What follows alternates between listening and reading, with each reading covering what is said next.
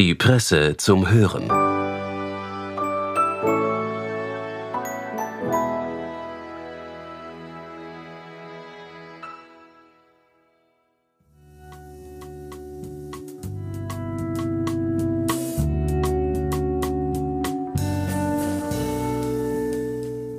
Hallo und herzlich willkommen bei der Presse zum Hören. Heute beehrt uns Ewald Nowotny, der ehemalige Gouverneur der österreichischen Nationalbank, mit einem Text über die Welt der Banken. Warum werden sie am wirtschaftlichen Leben erhalten und nicht der kleine Kaufmann? Wie weit muss man sie regulieren? Antworten auf diese Fragen und viel mehr hören Sie nun. Viel Vergnügen.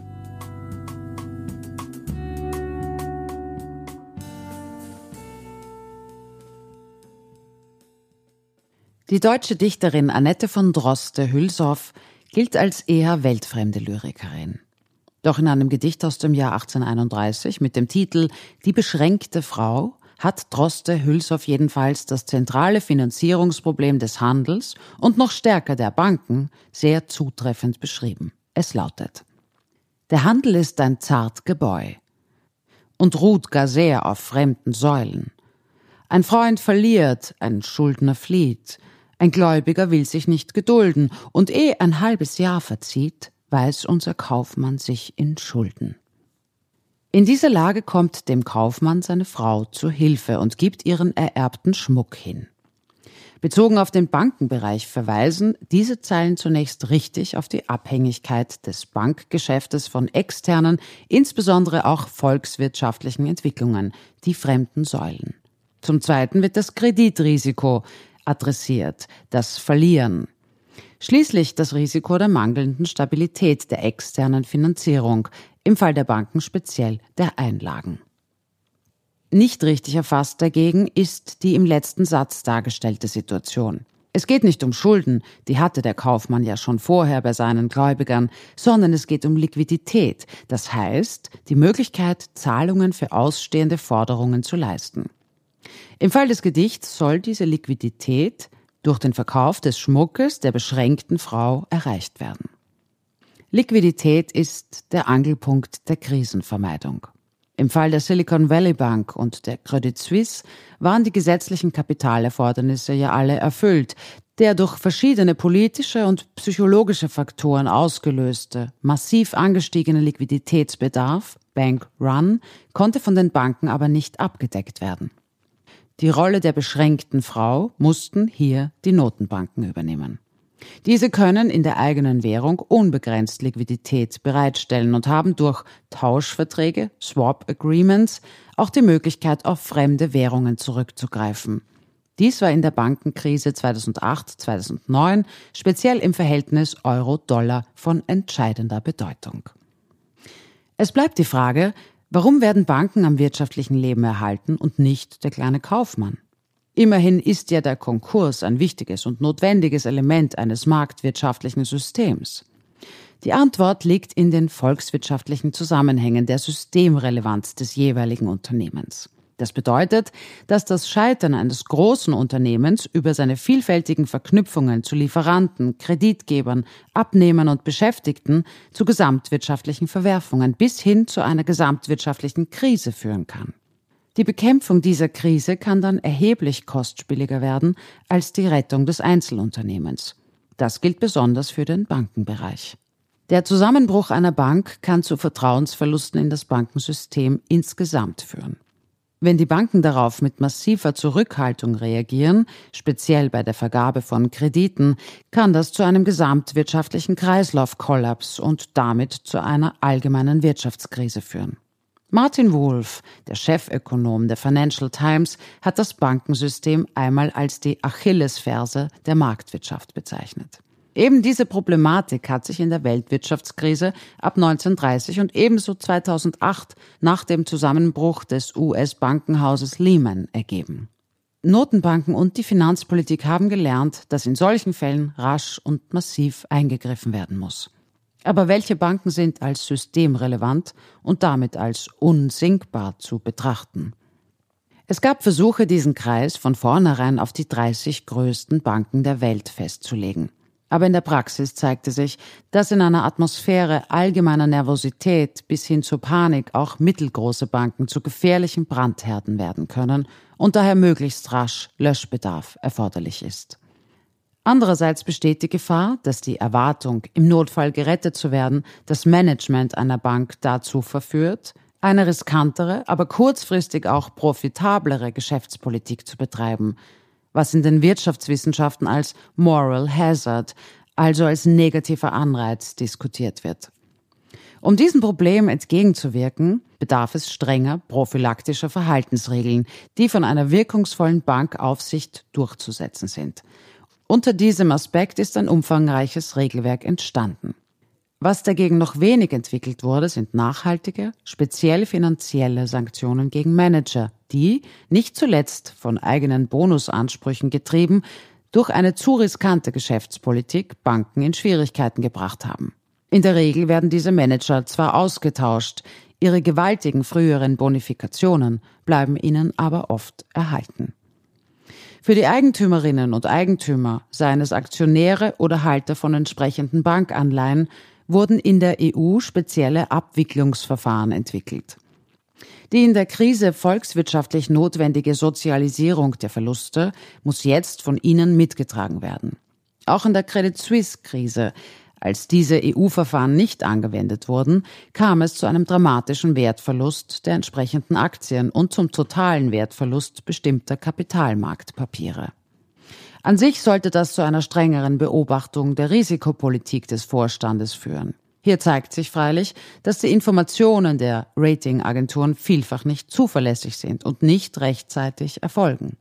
In vielen Fällen agiert das bonusgetriebene Management weitgehend unabhängig von Aufsichtsrat und Aktionären. Unter diesem Aspekt kommt den bestellten externen Wirtschaftsprüfern eine zentrale, aber leider in manchen Fällen unzureichend wahrgenommene Funktion zu. Letztlich verbleibt in der Praxis als der wichtigste Kontrolleur und Gegenspieler eines Vorstandes die externe Bankenaufsicht durch Staat und Notenbank. Hier gibt es freilich vielfache Begrenzungen bezüglich Personalaufwand und Informationsfluss. Generell ist Bankenaufsicht ein wichtiger, aber undankbarer Tätigkeitsbereich. Die vermiedenen Fehlentwicklungen werden nie sichtbar. Die Misserfolge führen dagegen zu massiver sachlicher und oft auch persönlicher Kritik. Grundlegend für das Verständnis des Zartgebäu des Bankgeschäftes ist die Sicht auf die zwei wesentlichen Funktionen, die das Banksystem in einer Volkswirtschaft zu erfüllen hat. Dies ist zum einen die Fristentransformation. Durch die Bündelung kurzfristiger Einlagen soll eine Manövriermasse erreicht werden, die es dem Bankensystem erlaubt, langfristige Investitionen zu finanzieren. Die zweite Aufgabe ist die Risikotransformation. Einlagen, die unter dem Aspekt von geringem Risiko geleistet werden, werden durch Bündelung für die Finanzierung riskanterer Projekte eingesetzt. Das seit der Renaissance entstandene Bankwesen hat es erst erlaubt, große und langfristige Investitionen über den Markt zu finanzieren. Während in früheren Jahrhunderten Vorhaben wie Pyramiden, Kirchen oder Infrastrukturprojekte nur durch Sklaverei, Militärdienst oder Gemeinschaftssinn umsetzbar gewesen waren. Es sei nicht verschwiegen, dass in der Frühzeit des Bankwesens ein wesentlicher Teil der Geschäftstätigkeit auch in der Finanzierung von Söldnerheeren oder im Aufbringen von Bestechungsgeldern, etwa durch die Fugger für die Kaiserwahl Karl V. bestand. Das zentrale Risiko daher im Risiko des Staatsbankrottes lag. Je bedeutsamer die Rolle des Bankwesens, umso stärker die Verknüpfung mit der gesamtwirtschaftlichen und der politischen Stabilität. Die Sicherung dieser Stabilität war eine zentrale Aufgabe der in der Neuzeit entstandenen Notenbanken. Gründung der schwedischen Reichsbank 1668, der Bank of England 1694, der österreichischen Nationalbank 1816 nach dem Staatsbankrott. Der englische Nationalökonom Walter Bagott hat in seinem Buch Lombard Street vor 150 Jahren die noch heute gültige Grundregel für die Notenbanken als Kreditgeber der letzten Instanz, Lender of Last Resort, im Fall eines Bankrun formuliert. In einer Panik muss die Notenbank den Banken gegen gute Sicherheiten unbegrenzt Kredit geben. Er meinte abgeklärt, Es ist nicht sicher, dass Banken dann zu retten sind. Aber wenn man nichts macht, sind sie auf jeden Fall nicht zu retten. Und in der Tat, die Banken waren historisch gesehen vielfach ein zart Gebäu. Die Wirtschaftsgeschichte ist daher auch eine Geschichte von Bankenkrisen mit oft tiefgreifenden Rückwirkungen auf das politische und soziale System. So hat in Österreich die Kombination von Bankencrash und Wirtschaftskrise 1873 zum Ende der kurzen Phase des Wirtschaftsliberalismus geführt. Ebenso hat 1931 der Zusammenbruch der Kreditanstalt, die zuvor die marode Bodenkreditanstalt hatte aufnehmen müssen, wesentlich zur Verschärfung der wirtschaftlichen und politischen Krise in Österreich geführt und wird auch als wichtiger Faktor der Intensivierung der Weltwirtschaftskrise gesehen. Die Wirtschaftspolitik, die in der Zwischenkriegszeit von der Ideologie notwendiger marktwirtschaftlicher Reinigungskrisen bestimmt war, reagierte auf Bankenkrisen nicht oder erst verspätet und war auch politisch und materiell eng mit dem Bank Establishment verbunden. Erst mit der durch US-Präsident Roosevelt auf Basis der Positionen von John Maynard Keynes eingeleiteten Gegenbewegung wurden Maßnahmen gesetzt, das zarte Gebäude der Banken vorsorglich zu stabilisieren. Ein erster wichtiger Schritt wurde 1933 in den USA mit dem Glass-Steagall-Gesetz durchgesetzt. Die Trennung von Geschäftsbanken und Investitionsbanken und die Schaffung einer Einlagensicherung sollten Panikentwicklungen zumindest weniger wahrscheinlich machen. Nach dem Zweiten Weltkrieg herrschte die Sicht vor, dass Banken die Realwirtschaft zu unterstützen haben. Sie wurden streng reguliert, was zum erfolgreichen wirtschaftlichen Aufbau beitrug. Die Notenbanken haben nach den schweren Fehlern der 1930er Jahre erkannt, dass zwischen der Sicherung der Preisstabilität und der Sicherung der Finanzmarktstabilität ein enger Zusammenhang besteht. Eine außer Kontrolle geratene Inflation wird auch das Funktionieren des Bankwesens und speziell des Zahlungsverkehrs verunmöglichen. Umgekehrt würde ein Nicht-Funktionieren des Bankwesens zu massiver gesellschaftlicher Verunsicherung und damit zur Gefährdung der Preisstabilität führen. Auch bei Betrachtung der Unabhängigkeit der Notenbanken ist daher eine Koordination zwischen Geldpolitik und staatlicher Finanzpolitik erforderlich. Die jüngsten Rettungsaktionen in einigen Staaten in Bezug auf den Bankenbereich sind Beispiele für ein zu Recht abgestimmtes Vorgehen von Notenbanken und staatlicher Finanzpolitik. Das Ende des internationalen Bretton Woods-System, fester Wechselkurse im Jahr 1971 und damit verbundenen Globalisierung der internationalen Finanzmärkte führten dann längerfristig zu tiefgreifenden Änderungen im Finanz- und Bankwesen. Verknüpft war dies mit dem Entstehen gewaltiger und sehr ungleich verteilter Geldvermögen durch eine lange Friedenszeit, mit der wachsenden Bedeutung riesiger Pensionsfonds, durch den Aufbau kapitalgedeckter Versicherungen und wesentlich auch mit dem politischen Einfluss der neoliberalen Gegenreform. Symptom dieser Entwicklung war in den USA 1999 die Abschaffung des Glass-Steagall Act, der durch viele Jahrzehnte zur Finanzstabilität, sogar in schwierigen Zeiten beigetragen hatte. Weniger die realwirtschaftliche Globalisierung als vielmehr die Verselbstständigung der Finanzmärkte führte zu einer von Einflüssen auf die Politik getriebenen Welt der Deregulierung. Erst die Finanzkrise 2008-2009 brachte hier ein Umdenken, das zu Vorschlägen einer Re-Regulierung führte, die in den USA dann allerdings nach massivem Lobbying unter der Regierung Trump wieder entschärft wurde. Der intensiven internationalen Verflechtung des Bankwesens wegen müssen wirksame Regulierungen aber nach Möglichkeit weltweit erfolgen. Dies ist etwa bei den nach dem Ort der intensiven Verhandlungen so bezeichneten Basel-Regelungen der Fall. Die letzte Stufe dieses Regulierungswerks, Basel III, wird derzeit in Brüssel verhandelt und soll in den nächsten Jahren voll in Geltung kommen. Wie im politischen Geschehen nicht selten, schwanken die Ansätze zwischen den Extremen. War das Problem früher eine übermäßige Deregulierung, so haben wir es beim Basel zum Teil mit einer übermäßigen Re-Regulierung zu tun. Insgesamt aber ist es zweifellos eine Entwicklung in die richtige Richtung. Banken sind ja stets dem Risiko ausgesetzt, dass zu intensives Profitstreben zu einer zu ausgeprägten Fristen- und Risikotransformation führt. Das heißt, dass langfristige Kredite in zu hohem Ausmaß kurzfristig finanziert und oder übermäßige Kreditrisiken übernommen werden. Dazu kommt freilich, dass das Bankgeschäft stets abhängt vom psychologischen Faktor des Vertrauens. Es geht bei der Regulierung daher letztlich darum, Voraussetzungen zu schaffen, auf denen das Vertrauen der Bankpartner aufbauen kann. Man muss aber immer auch mit irrationalen Faktoren rechnen, die keine noch so umfassende Bankenregulierung ausschließen kann. Es wird daher immer notwendig sein, ein wirksames Auffangnetz durch Notenbanken und staatliche Stellen vorzubereiten. Kern jeder Bankregulierung ist die Sicherung von ausreichend Eigenkapital, also Risikopuffer und von ausreichender Liquidität, um die Zahlungsfähigkeit einer Bank zu gewährleisten. Die Eigenkapitalerfordernisse werden festgelegt als Quote des Eigenkapitals bezogen auf risikogewichtete Aktiva. Das bedeutet eine Bemessung, dem Gedicht vom Beginn des Textes entsprechend, nach der Wahrscheinlichkeit, dass der Schuldner flieht. Hier ergibt sich nun ein weiterer und von Lobbys heftig umkämpfter Spielraum für Berechnungen. Am bedeutsamsten ist dabei, dass Staatsanleihen mit einem Risikogewicht von Null gewertet werden.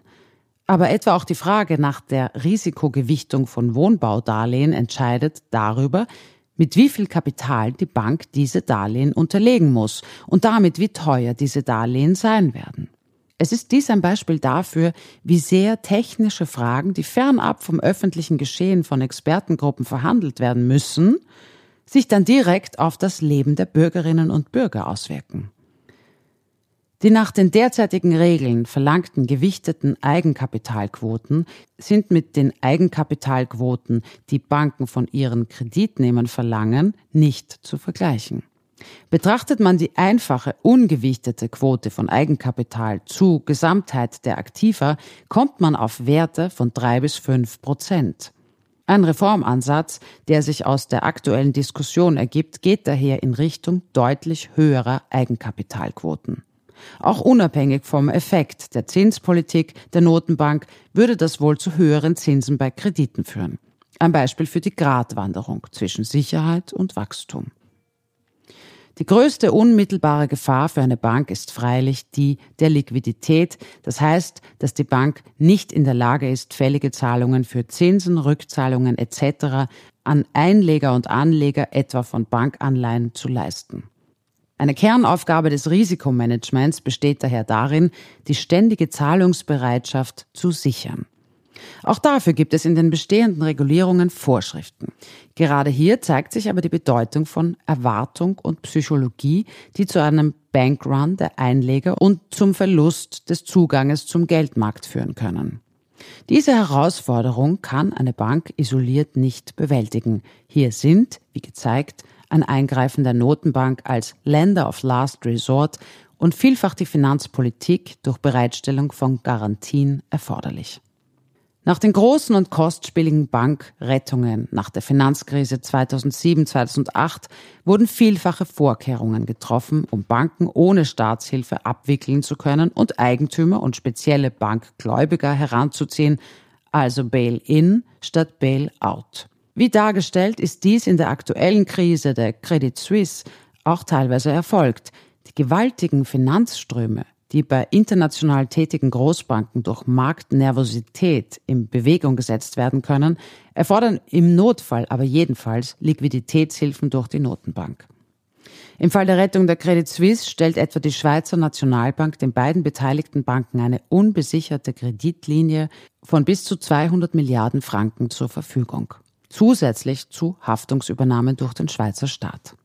Im Gegensatz zum armen Kaufmann des eingangs angeführten Gedichtes handelt es sich hier eben um Institutionen, die aus gesamtwirtschaftlichen Gründen als too big to fail zu sehen sind. Die auch im Bankensektor wirkende Tendenz zur Konzentration wirtschaftlicher und damit auch politischer Macht lässt erwarten bzw. befürchten, dass die Bedeutung dieser unsinkbaren Schiffe noch zunehmen wird. In der Wirtschaftstheorie wird in einer solchen Konstellation auf die Möglichkeit der Entflechtung, das heißt Zerschlagung solcher Bankgiganten verwiesen. In der wirtschaftspolitischen Praxis werden international tätige Großbanken dagegen vielfach als wichtig betrachtet um im Konzert der Finanzglobalisierung mitwirken zu können. Wie ein kluger Gouverneur der Bank of England freilich einmal anführte, sind diese Großbanken international, wenn sie leben, werden aber national beim Sterben. Das bedeutet dann wieder einen quasi natürlichen Standortvorteil im Bankwesen für große bzw. sehr reiche Staaten. Und in der EU oder für den Euroraum die Notwendigkeit einer einheitlichen gemeinsamen Bankpolitik auch für den Krisenfall. Wie in vielen anderen Wirtschaftsbereichen zeigt sich für den Einzelstaat dagegen der Vorteil eines differenzierten Banksystems, das neben großen international tätigen Banken auch einen leistungsfähigen, lokal verbundenen Bankensektor aufweist. Nicht zuletzt ist eines der wichtigsten Prinzipien im Bankbereich stets das Prinzip der Risikostreuung. Insgesamt hat sich die verschärfte Bankregulierung seit 2008 bewährt. Das Bankensystem ist heute wesentlich stabiler. Das zarte Gebäude wurde verstärkt. Es bleibt aber die ständige Aufgabe, einzelne Bauteile zu überprüfen und bei Notwendigkeit neu zu erschaffen.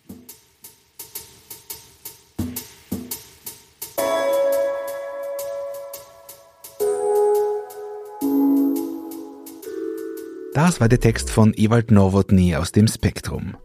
Den Link dazu finden Sie in den Show Notes zu dieser Sendung. Wir bedanken uns fürs Zuhören und wünschen ein schönes Wochenende. Bis kommende Woche bei der Presse zum Hören. Presse Play. Spektrum Texte zum Hören.